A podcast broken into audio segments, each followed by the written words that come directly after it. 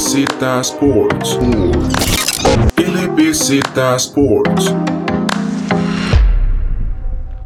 Bienvenidos y bienvenidas a un podcast más de LBZ Sports sobre la NBA. Y Alejandro, antes de entrar un poco con todo el tema que, que tuvimos esta semana y los trades que se dieron en el, antes del día límite, hay unos cuantos temas de los que tenemos que hablar. Hace dos semanas, cuando mencioné un poco el, el récord de Miami en los últimos 10 partidos. Desde ese día, Miami lleva en este momento seis derrotas de forma consecutiva. Tenemos eh, la semana pasada, donde hablábamos un poco de los Atlanta Hawks y la racha ganadora que llevaban, que terminó el mismo día que hablamos sobre esa racha contra los Clippers. Y por otro lado teníamos a los Houston Rockets, que llevaban 20 derrotas de forma consecutiva, y exactamente ese mismo día también sacaron una, una victoria.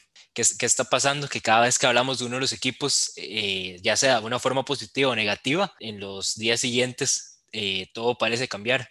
Exactamente, eso mismo estaba pensando yo, David. Después del podcast termina la racha de los Atlanta Hawks, justamente como dijo David, un partido contra los Clippers que parecía que iba a ser el más complicado, que era la prueba de fuego, y el equipo de los Hawks que se queda corto. Vemos que los Clippers en realidad hacen una remontada bastante, bastante buena de la mano de Luke Kennard y de sus estrellas. Entonces se termina la racha de Atlanta y es verdad, desde que dijo David que, que, el equipo de Miami va muy bien, yo en el podcast pasado dije que iba para abajo el equipo de Miami, que el equipo de Atlanta está arriba. Vemos que ahorita está de octavo otra vez con récord negativo. ¿Qué le está pasando a ese Miami Heat? Que yo creo que tiene los ojos puestos prácticamente en postemporada ya. Sí, Miami hemos tenido unos cuantos partidos, más que todo ha sido la poca efectividad desde la zona de tres puntos eh, que hemos tenido últimamente. Eso, eso ha sido uno de los problemas. Aparte que también, eh, por lo menos desde que ha sido el trade deadline, que han sido unos dos o tres partidos que se han jugado después de, de este, de este jueves, el, el, problema también ha sido pues, que Miami terminó, y hablaremos de eso dentro de un rato, Miami tradeó cuatro jugadores. Entonces ahí tuvo, tuvo, que llenar unos cuantos campos en, la alineación, en las alineaciones por, por el tema de, de los trades. Y Alejandro, otro tema que quería hablar con vos antes de, de eso es del juego reciente entre los Lakers y los Philadelphia 76ers, donde salió, con victoria el, equipo de Filadelfia y a Danny Green y Dwight Howard recibieron sus anillos de campeones hasta este, hasta este jueves. Y Danny Green, y por, esto, y por eso te pregunto a vos como aficionado a los Lakers, Danny Green salió con 28 puntos y 8 triples anotados en ese encuentro y esos ocho triples que anotó es la mayor cantidad que ha anotado, digamos, ningún jugador de los Lakers ha anotado esa cantidad de triples en un partido de esta temporada y es increíble porque sabemos, el año pasado vemos que los Lakers quedaron campeones, pero que Danny Green para mí fue el jugador más criticado. Sabemos que es un jugador que, como he dicho, he hablado mucho de jugadores, de jugadores como él, que son role players, que llegan a cumplir una parte específica en el equipo, ya sea tirar de tres, marcar. En el caso de Danny Green era eso, defender bien y tirar bastante efectivo de tres. En realidad no lo hizo nada, nada bien en el equipo de los Lakers, vemos que lo hizo en realidad bastante mal, falló tiros importantes y ahorita en este momento está teniendo un, un, bounce back bastante importante en el equipo de los Sixers y yo creo que este partido lo que demostraba es que Danny Green tenía una, una espina ahí de, de, toda la afición que, que, que lo había basuriado de, de, los Lakers y ahorita lo está haciendo bastante bien, como dije, con el equipo de los Sixers y puede hacer un run del lado del este. Bueno, ahora pasemos a la, la parte principal de este podcast de esta semana, donde tuvimos el jueves el famoso trade deadline. Es la fecha límite donde los equipos tienen para realizar todos estos intercambios entre jugadores o futuros picks del draft.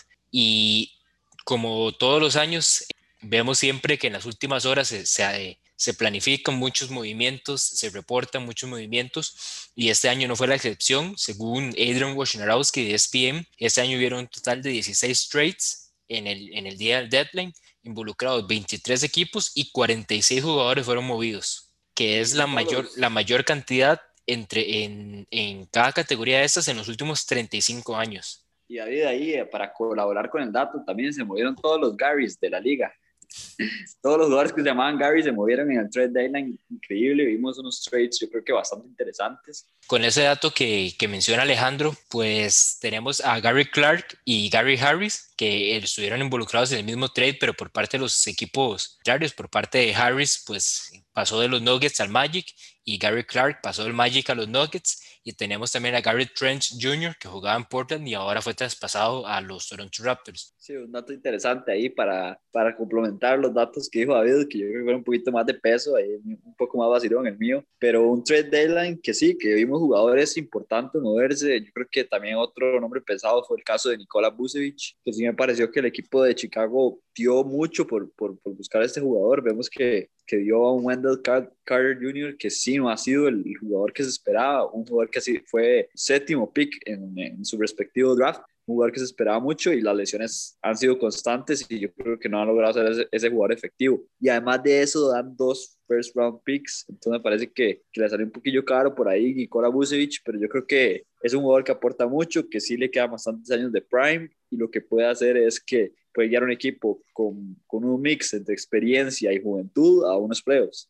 Tal vez un poco caro, como mencionas, más que todo en el sentido de los, de picks, pero siento que, digamos, Vucevic es un jugador que de cierta forma lo vale. Este equipo de Chicago lo que, lo que quiere es que Vucevic los ayude a colocarse tal vez entre ese, por lo menos en un equipo que es contendiente siempre, todos los años a los playoffs, más que todo ahora que tienen un jugador en Zach Lavin que hemos visto el salto que ha dado esta temporada. Entonces, en el sentido de los, picks de primera ronda, lo vale porque muy, muy, muy probablemente no vayan a ser eh, de lotería. Puede, puede que sean entre la posición 15, 20 o incluso todavía más arriba de los 20.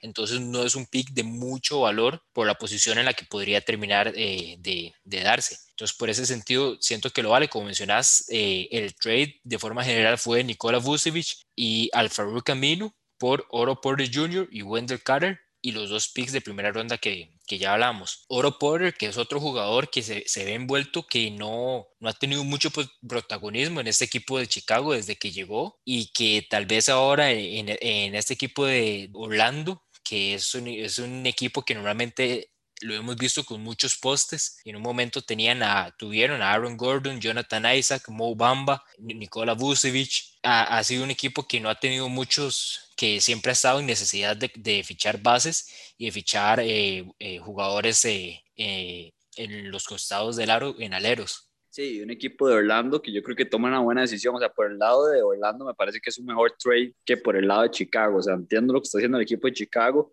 entiendo que quiere explotar y que quiere que Zach Lavin se quede en el equipo, porque esta es una forma de decirle a Zach Lavin, vamos a tratar de que llegue a los preps y de competir, pero del lado de Orlando me encanta el trade, o sea, vemos que se, se deshizo de jugadores como Evan Fournier, eh, Nikola Vucevic, y yo creo que deja muy claro que es un equipo que está en rebuild, es un equipo que está buscando nuevas estrellas, que está buscando nuevos jugadores, vemos un Nikola Vucevic que ha sido un jugador constante en los últimos años, que en los últimos tal vez tres ha pegado un pico ahí de, de mejorar su nivel, vemos que ya es Osta y todo, pero es un jugador que siempre ha sido la estrella de, de, Orlando y es un jugador que nunca llegaba a nada en Orlando. O sea, es, es, es, complicado la situación del Magic, entonces yo creo que hizo bien en ya darse por vencido y dejar un rebuild en la, en la franquicia y buscar jugadores jóvenes. Y un Orlando que, como mencionabas, entra de nuevo a esa etapa de, de reconstrucción como por sexta, séptima vez probablemente en la historia de la franquicia. Vemos que en un momento tuvieron a Penny Hardaway y a Shaquille O'Neal, no sirvió, Shaquille O'Neal se, se, fue a los Lakers, la era de Dwight Howard tampoco, se fue a los Lakers también. Aquí más bien sorprende que Vucevic no llegara a los Lakers. Sí, sí, eh, hubiera estado bonito los Lakers. Pero sí, eso dice mucho de la franquicia, ¿verdad? Vemos que es franquicia que le cuesta mucho retener a sus estrellas, lo vemos en todos los deportes. Es, son equipos que no tienen tanta afición, que no tienen tanto nombre, entonces les cuesta un poco retener a esas estrellas y eso le ha pasado al equipo de los Magic. Vayamos al otro trade en el que mencionabas, Aaron Gordon, que ahora nuevo jugador de los Denver Nuggets, un Aaron Gordon que llega a ese equipo junto con Gary Clark, como mencionábamos, a cambio de Gary Harris, RJ Hampton y eh, un pick de primera ronda, que de la misma manera con los Bulls probablemente sea un pick bastante bajo en la primera ronda, tal vez entre los 25, 30, eh, por el tema de, de, posiciones en la tabla y de, en esta temporada con este equipo de los y en las próximas temporadas con este equipo de los Nuggets, que prácticamente es contendiente al título todas las temporadas. Entonces un pick probablemente bajo, y un, y un Aaron Gordon que digamos que es, es algo bueno que le puede pasar en la carrera en estos momentos. Lo hemos visto años en este equipo de Orlando tratando de ser la estrella principal del equipo, no ha funcionado y ahora que pueda tal vez agarrar un, rol más eh, complementario en ese equipo de Denver y llenar un hueco que más que todo el que dejó Jeremy Grant cuando se fue a Detroit, eh, podríamos ver a un Aaron Gordon reviviendo en la NBA.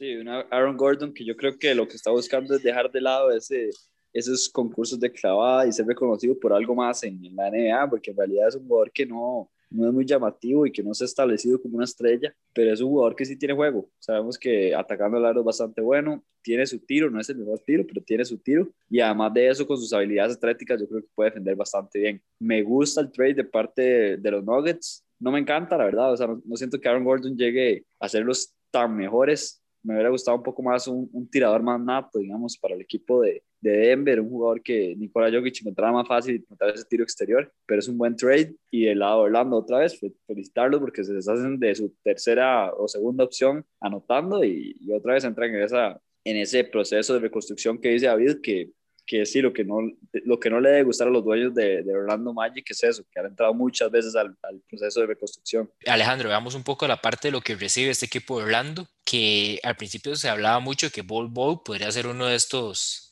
de estos jugadores que llegaría en el intercambio, pero muy probablemente por el hecho de que ya Jonathan Isaac y Mo Bamba están en el equipo, eh, tal vez por eso es que no, no se dio la llegada del, de Bol Bol, pero reciben un AJ Hampton, que el mismo Orlando eh, le gustaba mucho este jugador antes del draft, incluso hasta cierto momento pensaron en draftearlo antes que a Cole Anthony, pero deciden quedarse con Cole Anthony y ahora por medio del trade también consiguen a RJ Hampton, que podría ser tal vez un, jugador complementario en el backcourt del equipo en conjunto con Cole Anthony. Sí, ahí vemos el plan del de, de equipo de, del Magic, que es eso, encontrar jóvenes, encontrar jugadores que prometan para el futuro y ir desarrollándolos, ojalá los puedan desarrollar de manera positiva. Vemos el caso de Jonathan Isaac y de Moamba, un Moamba que para mí no, no ha sido factor, es un jugador que se esperaba mucho más cuando entró a la liga, un jugador que puso músculo cuando entró a la liga, jugador que es dominante de la pintura y no se ha hablado nada, prácticamente le han dado muchos minutos. En esa parte sí no me ha gustado porque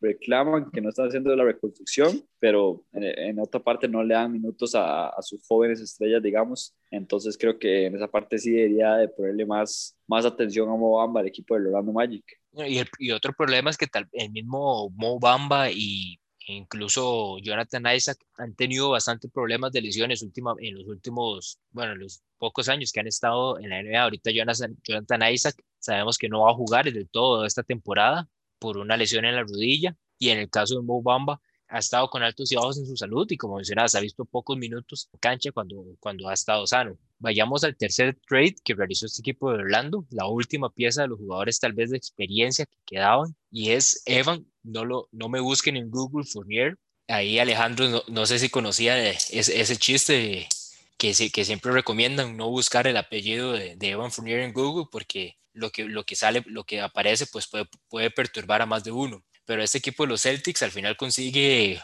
consigue un jugador donde la idea es parecido a Aaron Gordon en los Nuggets, reemplazar un campo que perdieron durante el, el off-season, que es el de Gordon Hayward en este equipo de, Boston, y que en realidad le salió bastante barato, dos picks de segunda ronda y a Jeff Tick, que fue todo lo que entregó este equipo de los Celtics para conseguir a Evan Fournier. Sí, le salió barato y yo entiendo por qué dice que le salió barato a este trade y es porque se hablaba mucho de que los trades de Boston tenían que involucrar a Marcus Smart. Era un nombre más hablado, era como el asset que tenía el equipo de los Celtics para dar y no, no consiguen retenerlo y dar a un jugador Jeff Tick que yo creo que desde que llegó no había sido factor. Sabemos que Kemba Walker estuvo lesionado, igual Jeff Tick no lo hizo de gran manera, no se entendió bien, no se encontró bien en el equipo. Llega Evan Fournier, que me gusta, ¿no? es, un, es un buen trade para el equipo de Boston, que me gustaría ver más, un poquito más de Boston. Hablábamos de, de, que es un equipo poco activo en, esta, en este trade deadlines y en el off-season y todo, de media temporada. Bueno, deberían ser un poquito más activos porque me parece que Evan Fournier es una buena ficha, pero podrían encontrar también un jugador grande. Vemos que la Marcus Aldridge parece que va a ir a los, a los Brooklyn Nets no entiendo por qué el equipo de Boston Celtics no pudo decir aquí estamos y, y hacerse en un jugador que ha sido all Y ahora con lo que mencionas en cuanto a la actividad, Alejandro, los tres jugadores, bueno, Fournier, que es el que termina llegando, pero tanto Vucevic como Aaron Gordon estuvieron muy linkeados a ese equipo de Boston. Eh, los reportes dicen que Boston estuvo en muchas conversaciones con ese equipo de, de Orlando para adquirir ya sea a Vucevic o Aaron Gordon, pero al final podríamos decir que se queda con el peor de los tres. Exactamente, o sea, se va por, el, por la adquisición más segura y que menos, menos tenía que dar, digamos.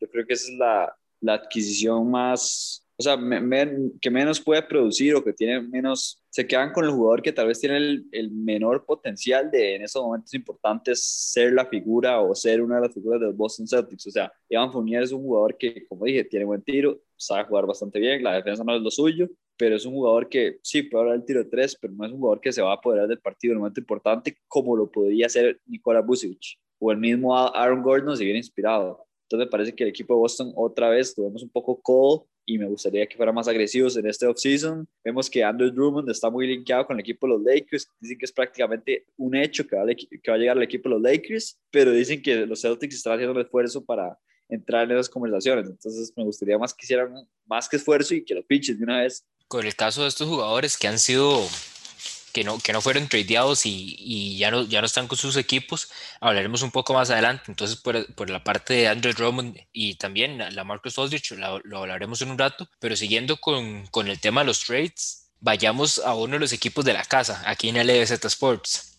El Miami Heat, como mencionábamos, consigue dos trades y hablaba con Alejandro el día, el día del, del trade deadline el jueves, que son dos jugadores que pueden aportar mucho y Miami entregó prácticamente nada.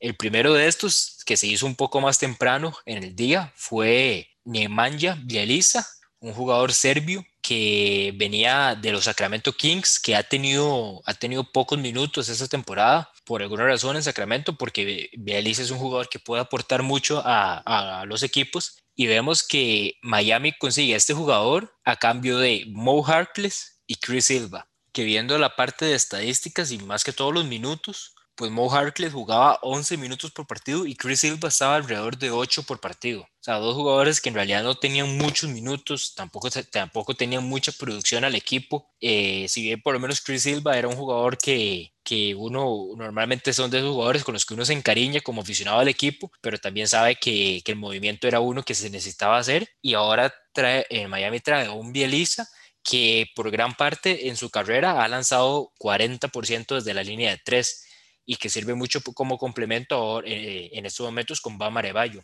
La temporada pasada tuvo muy buena temporada en realidad. Vemos que ponía bastantes buenos números, hasta, hasta para agarrarlo en el fantasy. Era un jugador que no se esperaba mucho y daba buenos números. Lo conozco por eso, porque es un jugador que tiene buen tiro de tres y además de eso es grande. Entonces me parece una buena adquisición de Miami que prácticamente no, no dio nada mi equipo favorito en este trade deadline de una, lo voy a decir, es el equipo Miami. Me parece que movió las, las fichas demasiado bien. Ya veo a, David todo feliz. Sí, le, le, estoy echando a, con la camisa de Miami Heat, le estoy echando miel a Miami, pero es que sí lo hizo bastante bien. O sea, después vamos a hablar de los Brooklyn Nets, pero, pero el equipo Miami lo hizo bastante bien. Digamos, y, era una pregunta que iba a tirar para el final del episodio, pero ya que lo mencionas, para mí, al final del día, Miami es como, llama, como llaman tal vez el ganador del trade deadline porque aparte del trade de Bielisa, también vimos que consiguieron a Víctor Oladipo a cambio de eh, Kelly Olynyk, Avery Bradley y ni siquiera un pick de primera ronda, sino un intercambio de picks. Entonces, que, que el intercambio, quién sabe cuándo se vaya a efectuar, porque sabemos que en ese momento Houston es el que está abajo en, las tablas, entonces va a estar arriba en, en, el draft, en la parte de la lotería, y Miami es contendiente a, a playoffs y cuidado no el título. Entonces Miami muy probablemente esté en la parte baja del draft. Entonces un draft, un, un intercambio ahí de, de, elecciones que muy probablemente ni siquiera se vaya a efectuar. Entonces podemos ver que Miami consiguió a la DIPO prácticamente por Avery Bradley y Kelly Olynyk. Exacto, o sea, Miami consiguió al serbio, que no vamos a decir el apellido, que no vamos a decir, y además de eso, Víctor Oladipo consiguió por nada. Eso es lo increíble de este equipo de Miami. Eh, el equipo que mejor tuvo, tuvo el mejor trade deadline y un equipo de Miami que ya sabemos las fichas que tiene y lo increíble es que consiguió su jugador dejó ir a ninguno de sus dos jóvenes, no dejó ir a Duncan Robinson ni a Tyler Hero, que era lo que se esperaba. Al igual que Boston, que esperaba que dejara ir a Marcus Smart, se esperaba que el equipo de Miami iba a dejar a Duncan Robinson o a Tyler Hero libre para conseguir nuevos jugadores y más importantes. Así es, y en parte eso podríamos llamar que es un muy buen trabajo el de Pat Riley, que no por nada le llaman el Godfather de la NBA, desde que, desde que empezó tal vez en, sus, en, la parte de, de las oficinas eh, como, como presidente de, operaciones en Miami, que desde que llegó hemos visto draft, que drafteó a Dwayne Wade en 2003, consiguió a Shaquille O'Neal para conseguir el título en 2006 eh, el Big Three en Miami con, Wade, con Bosch y LeBron. Pat Riley fue parte importante de, ese, para conformar ese equipo. Y lo más reciente, eh, aquí un, un tweet que me, que me encontré por, por, por, la red social, que Pat Riley logró, logró convertir a Josh Richardson, Kelly Olynyk, Mayer Leonard, Avery Bradley, Mo Harkless y Chris Silva por Jimmy Butler, Víctor Oladipo, Trevor Ariza Nemanja Bieliza, como mencionábamos, y en el equipo todavía quedan Tyler Hero, Duncan Robinson, Precious Ochua, eh, Casey Opala y Kendrick Nunn. todos los jóvenes de Miami se quedan en el equipo y de los que salieron, el mejor que podríamos llamar era Josh Richardson en el momento y que hemos visto que fuera de Miami no le ha ido muy bien. Sí, unos movimientos que no sé de dónde se los sacó Pat Riley. O sea, no, no, sé cómo vendió esos jugadores y consiguió eso, es increíble. Pat Riley debe tener una hablada que debe ser otro nivel de hablada, pero un equipo de Miami que debe ser bonito ser aficionado a Miami. O sea, los años grises de Miami no duran nada, por eso mismo, porque Pat Riley los mueve en dos toques. Y me parece que yo creo que con estos movimientos, yo diría que, que el equipo de Miami es el principal contendiente del este si no estuvieran los Brooklyn Nets. Sabemos que, que, los Nets y Miami se van a tener que pelear ese, ese lado del este, pero yo creo que son los dos favoritos y por bastante. Yo, si bien fueron dos, dos movimientos bastante buenos por Miami, todavía quiero verlos en cancha, quiero ver cómo se acopla principalmente Oladipo, que siento que con Miami, que Miami teniendo en el equipo a Dragic, a Butler, a Kendrick Nunn, teniendo al mismo Obama Adebayo, que muchas veces es, es, uno de los principales facilitadores en la ofensiva. Incluso hemos visto que todos los años hasta va mejorando sus su, números en, cuanto a asistencias. Esta temporada lo vemos en cinco asistencias por partido. Entonces siento que Oladipo podría hasta concentrarse mucho más en ofensiva y en la parte de anotación de puntos y algo que ayudaría mucho principalmente porque hemos visto que Butler cuando se le necesita lo hace, pero no es una constante. Digamos, Jimmy no es un jugador que si él quisiera puede sacar 30 por partido, pero no lo va a hacer. A veces es un jugador más colectivo y que prefiere pasar oportunidades de anotación de él para que otros compañeros consigan sus números. Entonces siento que Oladipo podría tal vez como ser ese jugador que, que si Miami ocupa tal vez unos 25 todas las noches, Víctor podría ser tal vez ese jugador que los consiga. Sí, un jugador que empezó su carrera en el equipo Orlando Magic y desde que llegó prometía en realidad bastante. Pues vemos que era un jugador bastante atlético, que yo creo que es como la, lo principal que se resalta de Víctor Oladipo. Después se va al equipo de los Indiana Pacers, se convierte en la figura de ese equipo y después le pasa esa, esa lamentable lesión que lo dejó prácticamente que fue un año fuera y fue una lesión bastante complicada. Entonces ahí le, le pasó factura a los años a Víctor Oladipo, que ya no es tan joven como antes, ya no es una joven promesa como lo era antes, que sí creo que Víctor Oladipo tiene más que dar en esta liga lo que ha dado. Me parece que sí, sí, sí ha quedado por deber, yo creo que con la liga. Y Miami me parece un buen equipo, me parece un buen equipo, nada más que no sé si veo a Oladipo poniendo 25 todas las noches. Y lo digo más por el equipo de, como es Miami, es, es, es, un equipo que, como dice David, es muy colectivo, vemos que ni Jimmy Butler pone 30 cada noche, puede ser porque el más quiere, porque Jimmy Butler puede, pero lo digo porque, digamos, cuando Butler y Adebayo van a compartir la bola, no va a estar solo la por en línea 3, va a estar Tyler Hero, va a estar Duncan Robinson, el mismo Kendrick Nunn, que lo está haciendo mucho mejor esta temporada que la pasada, pero un Oladipo que no sé si lo veo poniendo 25, pero sí, sí es un anotador por, yo creo que su, su mayor habilidad es, es, anotar, tanto atacando el aro y tirando, es, bastante bueno también. Vayamos a unos trades tal vez de cierta forma menos relevantes. Tenemos en primer lugar Norman Powell a los Portland Trail Blazers, por Gary Trench Jr. y Rodney Hood. Tenemos también a Rayon Rondo regresando a Los Ángeles, pero esta vez para jugar con, los Clippers, a cambio de Lou Williams, que ahora vuelve a Atlanta Hawks y que muy probablemente no lo vayan a sacar del, de, de Magic City. Después tenemos a JJ Redick y a Nicolo Melli, que va a los Mavs a cambio de James Johnson, Wesley Wundu y un pick de segunda ronda. Y tenemos a George Hill en un intercambio de tres equipos que involucra también a los, a los New York Knicks y tenemos en, el caso de este trade, tenemos a George Hill llegando a Filadelfia, Tony Bradley y dos picks de segunda ronda llegando a, Oklahoma. Tenemos también a Austin Rivers por parte de los Knicks llegando a Oklahoma y los Knicks reciben a Terrence Ferguson. Entonces, esos son cuatro trades tal vez menos, menos relevantes de este día. Y Alejandro, ¿cuál de estos es el que te llama un poco más la atención? Bueno, me llama mucho la atención dos en realidad. El primero es el de Rayon Rondo al equipo de Los Ángeles Clippers. Me parece que a ir un jugador en Lou Williams que, si bien no está teniendo su mejor temporada, yo creo que Lou Williams puede aportar muchísimo. Vemos que es un jugador que siempre compite por el Six Man of the Year. El año pasado compitió, este año no está haciendo bien, pero es un jugador que puede encontrar su ritmo en cualquier momento. Ese es un jugador que en cualquier momento pone 25 puntos, 30 puntos desde la banca, con pocos minutos, con pocas bolas. Entonces me parece que el equipo de los Clippers hizo poco para tratar de que, que Lou Williams pudiera hacer quién era y puede ser que en Atlanta lo haga. Consiguen un jugador en Rayo Rondo que yo creo que lo que más trae es camerino, carácter y defensa. Vemos que en los Lakers lo hacía bastante bien, pero es que es diferente cuando llegó a los Lakers. Cuando llegó a los Lakers iba a ser la tercera opción de anotar cuando estaba Anthony Davis y LeBron James. Llegaba él como tercera opción, que pusiera sus 10, 10 puntos cada partido, eso era lo que necesitaban los Lakers. Y a este equipo, los Clippers, yo creo que llega más como a, a juntar todo este camerino y todo este enredo que se tienen los Clippers, porque Kawhi Leonard yo creo que no ha sido el líder tal vez anímico que esperaba el equipo de los Clippers. Y el otro trade que me parece bastante interesante es el de Norman Powell al equipo de los Blazers, me gusta muchísimo. Norman Powell es un jugador que desde que se lesionó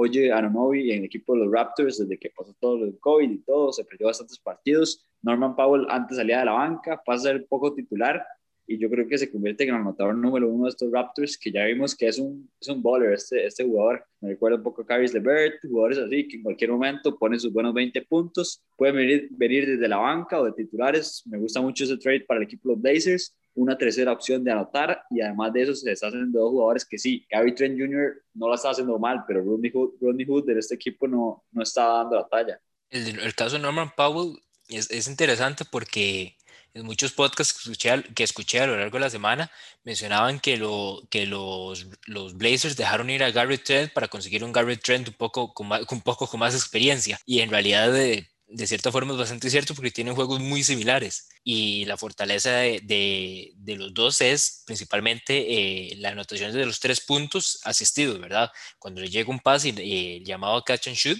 incluso el, el, único, el único partido que de momento ha jugado Norman Powell con estos Blazers anotó 22 puntos con un 71% de efectividad de la zona de tres, anotó 5 de los 7 triples que, que, que tiró y eso es principalmente en realidad la, la parte que Norman Powell viene a aportar a ese equipo de los Blazers, aparte que también tiene experiencia en la parte de, lo, de, de postemporada, siendo parte del, del equipo que, que, quedó campeón con, con Toronto eh, en la época de Kawhi Leonard. Y si bien Gary Trent y Rodney Hood eran buenos jugadores y podían aportar bastante, siento que, como mencionaba, Norman Powell es más constante que esos dos jugadores que dejaron ir. Y unos Raptors que trataron de vender de cierta forma lo más antes posible, antes de que tal vez eh, Norman Powell pues perdiera todo ese impulso que, que lleva en estos momentos y que la duda es que tanto tiempo, cuánto tiempo más podría mantenerse en este nivel Norman Powell, porque sabemos que no es un jugador que ha destacado a lo largo de su, carrera. Es, tal vez esta temporada la, la que más ha, más ha aportado a su equipo.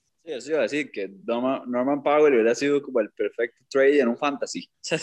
es el trade que le dice uno que hagan un fantasy, un jugador que viene encendido y que normalmente no debería estar encendido. Y además de eso, como dije, Oye no estaba lesionado. Entonces, o sea, antes de que, que Oye estaba jugando titular y todo, Norman Powell no estaba poniendo esos números, ponía sus 18, no sus 25, 28 que estaba poniendo todas las noches. Entonces es un buen trade del, del equipo de Toronto. Me hubiera gustado que le sacara un poquito más como de picks o otras cosas como para el futuro, más que ahorita, o algún jugador joven que prometiera. Por parte de los otros dos, en cuanto a George Hill, lo único, digamos, este equipo de Filadelfia era uno de los que estaba enfocados en tratar de adquirir a Cal Larry, al tal vez en, las mismas discusiones eh, los, los Raptors estaban pidiendo ciertos jugadores que Filadelfia no estaba dispuesto a entregar, tratan de buscar una segunda opción y por eso se deciden por George Hill, pero lo único que me deja la duda es que George Hill tiene dos meses sin jugar. O sea, desde, desde hace un par de meses, a finales de enero, tuvo una lesión en, en, la, en su mano derecha, con la mano que lanza,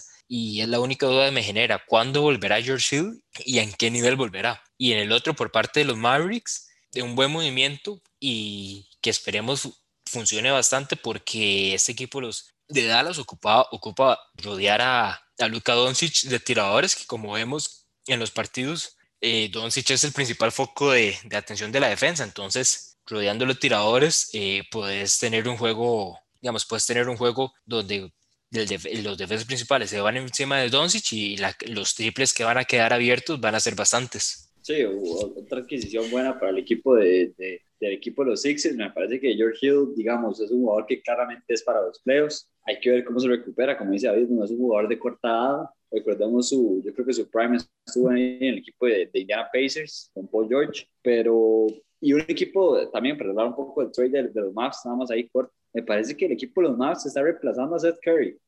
Sea, desde que, que hicimos el, el off-season, yo dije que era un mal trade, bueno, una mala un buen, una buena adquisición por el equipo de los Sixers, a Seth Curry, y una mala decisión del equipo de los Dallas Mavericks, dejarlo ir. Y vemos que ahorita está, está, tratando de buscar un jugador literal que va a hacer lo mismo que Seth Curry, pero yo creo que Seth Curry es más efectivo en este momento. Entonces me parece que ahí los Dallas Mavericks se están dando que cometieron, se están dando cuenta que cometieron un error y ahora están consiguiendo un tirador de tres. Sigamos un poco hablando de, de este trade deadline y hablamos un poco de los jugadores que se hablaba mucho que se a mover y que al final no lo hicieron. Y empecemos con un nombre pesado que era el de Kyle Lowry, un Kyle Lowry que prácticamente se decía que había jugado el último partido con Toronto Raptors, un partido que en realidad jugó un partidazo, cada vez que estaba en cancha el equipo lo hacía bastante bien y hasta las, las expresiones físicas de él parecía que, que, iba a dejar el equipo, al final no lo hace y yo creo que el Toronto, Toronto Raptors se queda con su, figura más emblemática de, de toda la historia.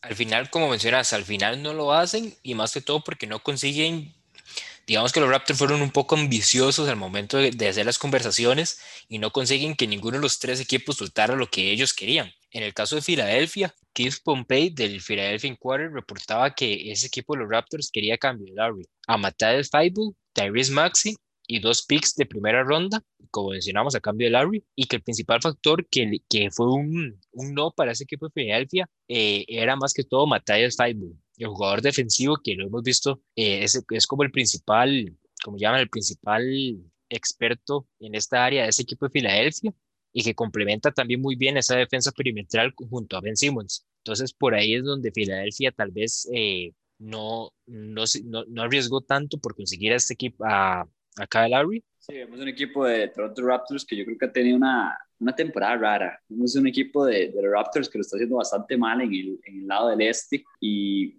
pues, trataron de, de, meter al mercado un jugador que yo creo que significa muchísimo para estos Raptors y ese trade me parece que, está pidiendo mucho en realidad. O sabemos que Kyle Lowry es un jugador ya de, de, su edad, que yo creo que ya no es lo que era antes. Si bien puede aportar, es un jugador que ya no era lo que era antes y además de eso los Sixers yo creo que lo que menos necesitas es un Kyle Lowry en realidad. O sea, no me parece que es un, un buen fit en, en los Sixers. Me parece que es un jugador que necesita mucho la bola. Ben Simmons también necesita mucho la bola. Joel Embiid también necesita mucho la bola. Entonces, me parecía que cada le, le iba a caer bien en este momento que no estaba en beat, pero cuando volviera iban a chocar un poco. Entonces, sí, me parece que, que hace buena decisión el equipo de los Sixers en no realizar el trade. Y los otros dos equipos interesados, David, era el equipo de Miami, que se decía que el equipo de Toronto quería que diera a Tyler Hero hablamos de eso, lo acabo de decir, el equipo de Miami claramente no quería deshacerse ni de Duncan Robinson ni de Tyler Hero, pero en caso de que haya que hacerlo, ya habían dicho que Duncan Robinson era el que se iba a ir, Tyler Hero se iba a quedar, entonces me parece que por esa parte fue un no de Miami, también me parece bastante bien, no cabe muy bien,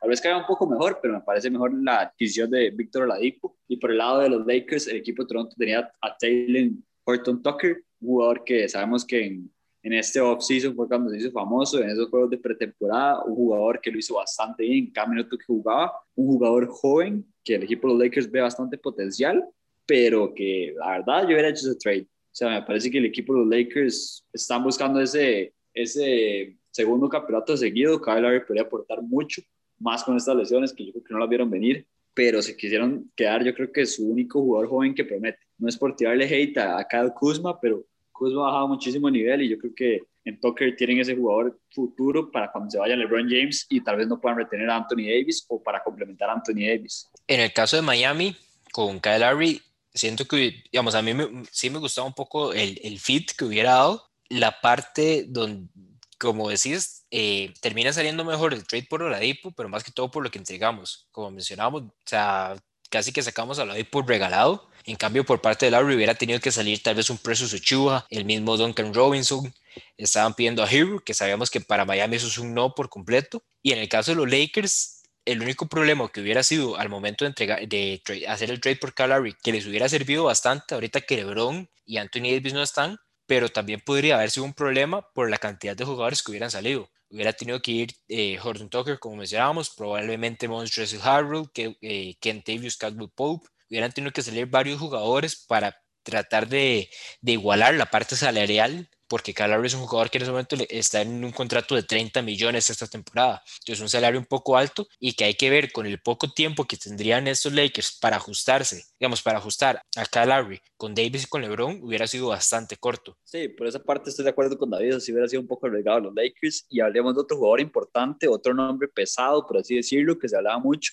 Y estoy, me refiero a Alonso Ball, el famoso jugador de esa familia Ball, que ha hablado bastante, hijo de Lavar Ball, hermano de la Melo Ball, un jugador que desde que llegó a la NBA, desde que lo fichó los Lakers, esperaba mucho, un jugador que fue segundo pick general, salido de UCLA, que prometía muchísimo y que yo creo que tampoco ha dado la talla. Un jugador que a mí en lo personal me gusta mucho, me parece que es un base que tiene mucho IQ, que puede defender y atacar de, de gran manera y además crea bastante juego, pero el tiro le, cuesta mucho, le cuesta mucho, le ha costado mucho estas últimas temporadas. Está en el equipo de los Pelicans, un proyecto que vemos que es más a futuro, un proyecto donde Lonzo Ball llegó por el trade de Anthony Davis junto con Brandon Ingram y Josh Hart. Lonzo Ball me gusta, se hablaba del equipo de los Clippers, no me gustaban los Clippers y al final se quedan los Pelicans, me parece que es una buena decisión. Como, como decís, yo también eh, estoy de acuerdo con vos en que era una buena decisión mantener a Alonso, principalmente porque ver a Alonso jugar junto a Zion Williamson es un show completamente. O sea, para mí lo mejor que pueden hacer eh, estos Pelicans es tratar de mantener tanto Alonso, Zion y Ingram juntos, pero lo que tienen que hacer es establecer bien la, el orden de la jerarquía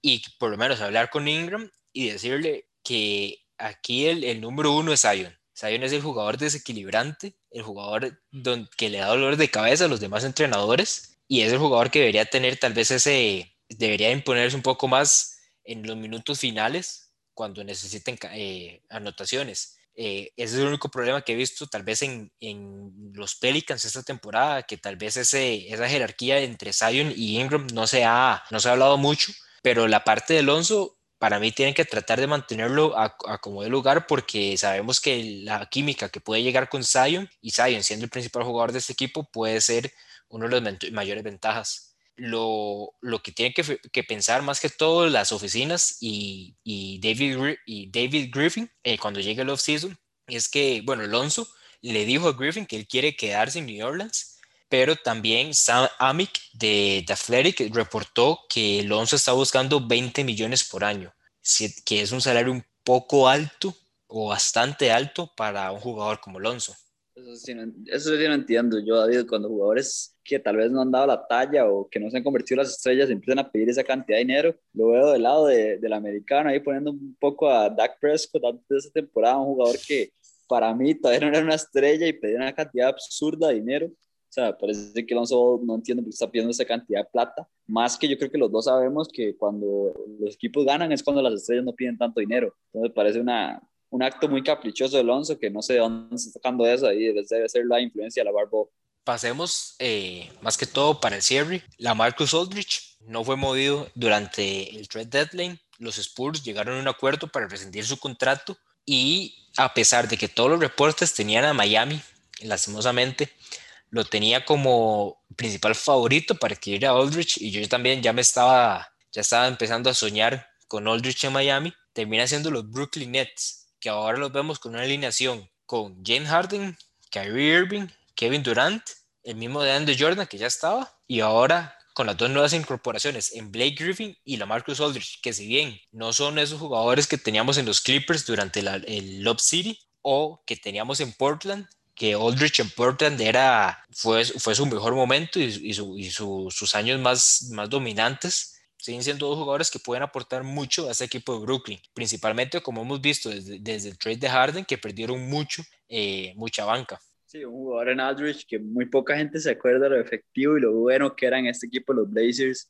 Jugadorazo, me encantaba como jugaba ahí. Yo creo que es como la última gema de Thanos, parece, para este equipo de Brooklyn. O sea, parece en serio que no hay por dónde. Es increíble, hay que marcar a Kyrie Irving, James Harden, Kevin Durant y además de eso, Blake Griffin y, y la Marcus Aldridge no son jugadores que si ponen 20 puntos es tanta sorpresa. O sea, son jugadores que perfectamente pueden poner más de 20 puntos en cualquier noche. Entonces, me da miedo, me da miedo este equipo los Nets y a yo estoy seguro que también tiene miedo este equipo los Nets porque además de eso se topan con Miami en el este y, y va a estar complicado.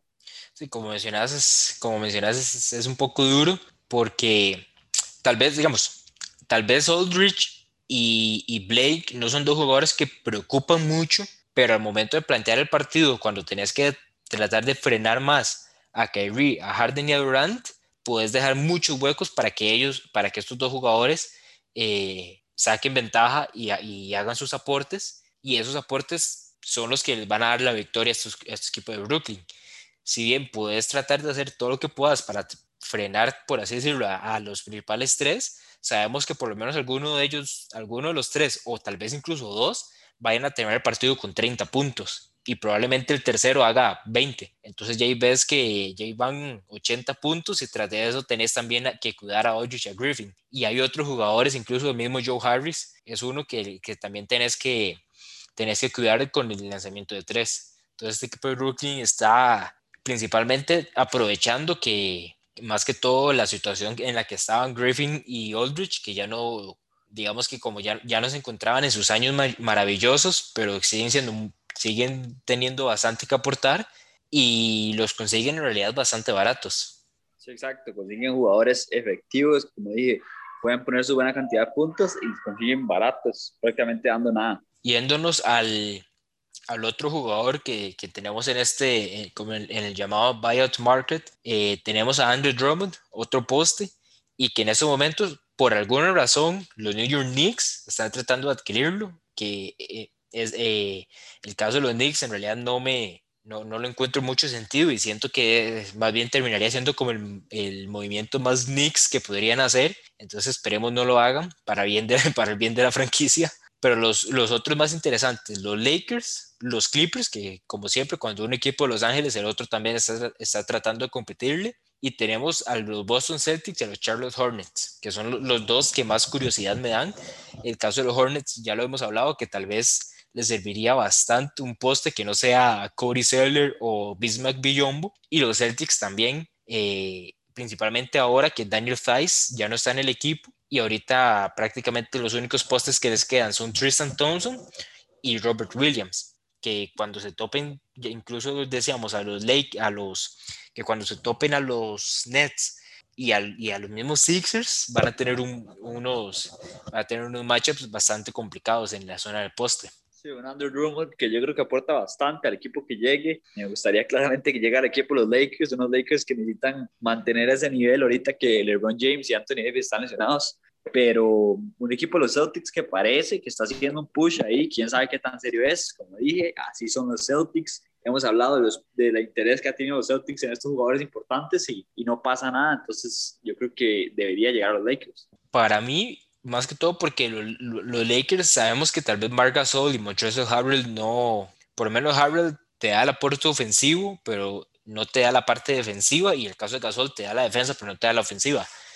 A mí me gustaría más, yo siento que me gustaría más tal vez en los Celtics o en los Hornets. Esos son los dos, como mencionaba, los dos que más, me que más intriga me dan y en los dos en donde siento yo sería tal vez un mejor fit en los, en los Lakers no estoy seguro de cómo funcionaría la rotación cuando llegue, cuando ya Anthony Davis esté sano y entonces tengas a Anthony Davis, a Andrew Drummond, Tracy Harbour, Marc Gasol y tras de eso tenés momentos donde Anthony Davis pasa a ser 5 con LeBron en el 4, entonces todavía menos minutos para el resto de los postes. Esa es, la parte que tal vez me, me digamos, todavía tendría que, que pensar un poco más por parte de los Lakers. En cambio, el otro lado, con los Celtics y los Hornets, sabemos que son, son dos equipos que tienen, que tienen una necesidad en esta área. Sí, sí, claramente para, o sea, me parece que para, sí, dejando fuera la afición, digamos, para mí el mejor fit serían los Celtics, o los Hornets. Me gustaría más los Celtics porque me gustaría ver a Andrew Drummond en, en un equipo que compita por playoffs y que pueda competir. Entonces me gustaría Celtics, pero me parece que sí debería llegar a los Lakers porque los Lakers son muy buenos fichando agentes libres y además se dice que los propios jugadores están tratando de que Andrew Drummond llegue. Eso yo creo que es lo que le falta a este equipo, los Celtics, que Jason Tatum, Jalen Brown salgan a buscar sus nuevas figuras. Con esto cerramos este episodio, el episodio de esta semana y muchas gracias a todos ustedes por escucharnos en este podcast de Trade Deadline con analizando todos los movimientos que se dieron en, en, este jueves en la NBA. Recuerden que nos pueden seguir en redes sociales eh, como LZ Sports en Instagram, Twitter, Facebook y también en nuestras plataformas de podcast en Spotify, Apple y Google Podcast. Muchas gracias por escucharnos y nos, nos vemos la próxima semana. LBZ Sports. LBZ Sports.